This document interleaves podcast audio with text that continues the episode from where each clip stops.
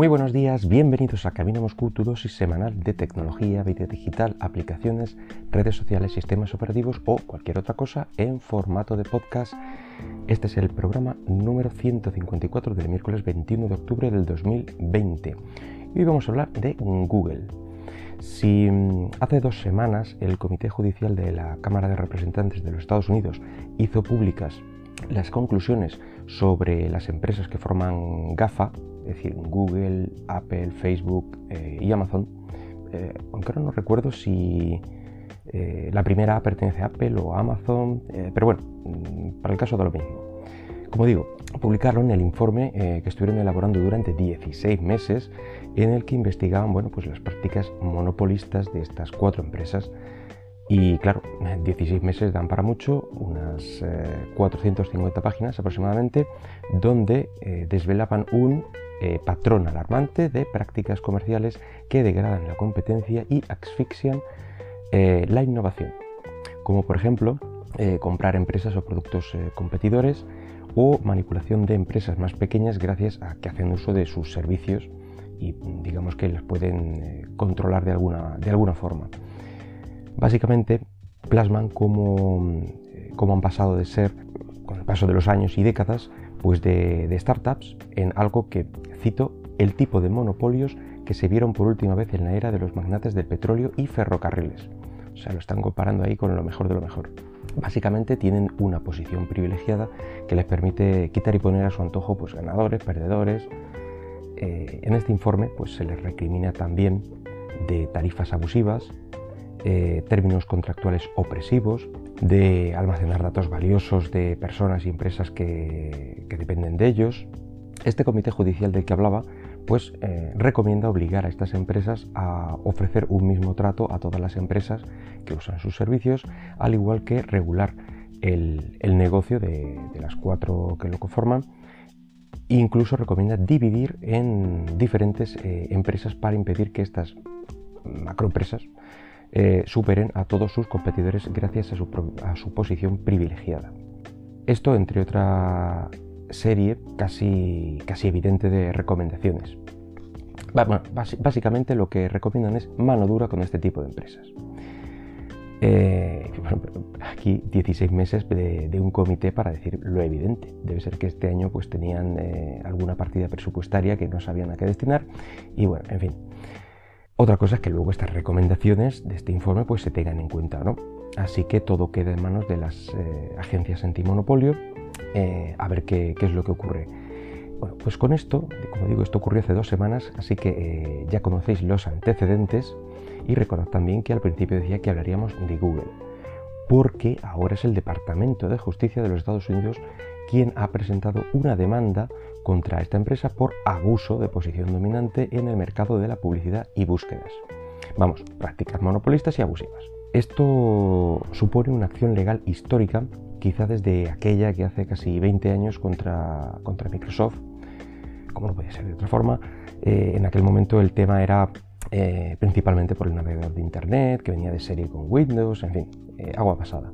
El Departamento de Justicia asegura que Google abusó de su, gran poder en el mercado y que tiene control sobre más del 80% de las, búsquedas en Estados Unidos y, que esto hace que tenga la sartén por el mango, básicamente, y evitar a cualquier rival.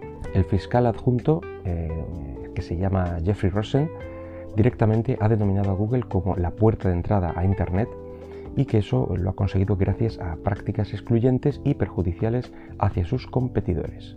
A esto se suma que el navegador más utilizado, Chrome, y el sistema operativo móvil más usado en todo el mundo, aunque no, tanto en América, Android, bueno, pues también pertenecen a la misma compañía. Esto también lo consigue eh, realizando acuerdos que, la acusación llama directamente ilegales y que dañan a los competidores, como tener a Google como buscador predeterminado en los teléfonos Android.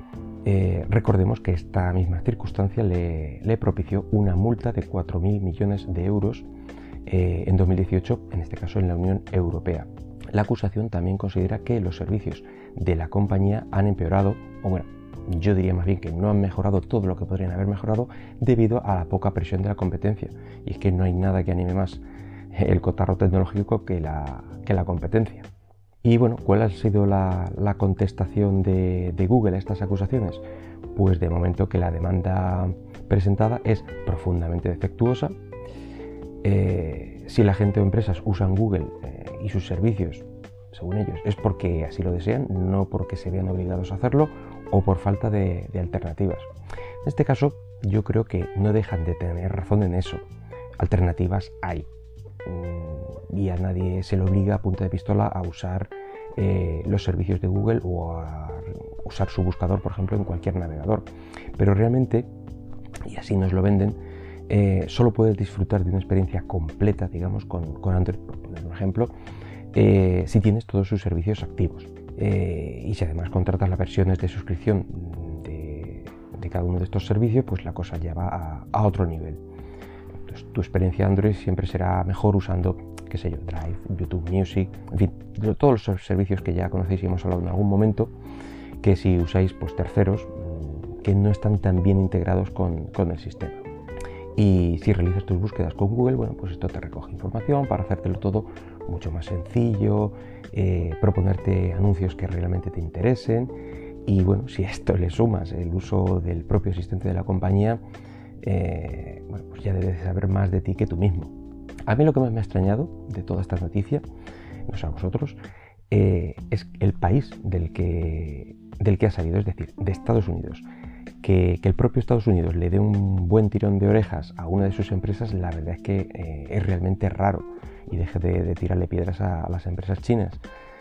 Y bueno, ya puede tener buenas razones y sea algo real para evitar caer en monopolios tecnológicos más grandes de los que ya existen. Porque la verdad es que siempre comentamos eh, cosas de este tipo, este tipo de, demandas o, acusaciones eh, que parten de la Unión Europea frente a empresas americanas, que es donde siempre intentan poner un poco de orden en el, sin Dios que es eh, América en cuanto a empresas y servicios. Y bueno, algunas veces funciona y otras pues amenazan directamente con dejar de dar servicio en el territorio si no se les permite continuar como, hasta ese momento. En fin, pues eh, esto es lo que ha ocurrido con Google y la justicia de Estados Unidos.